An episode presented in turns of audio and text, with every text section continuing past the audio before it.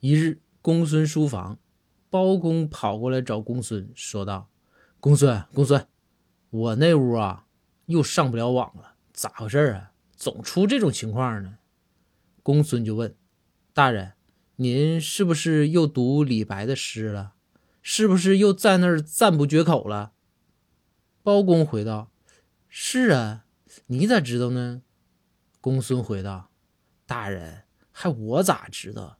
你在那儿使劲夸李白，那路由器坏了，你能不断网吗？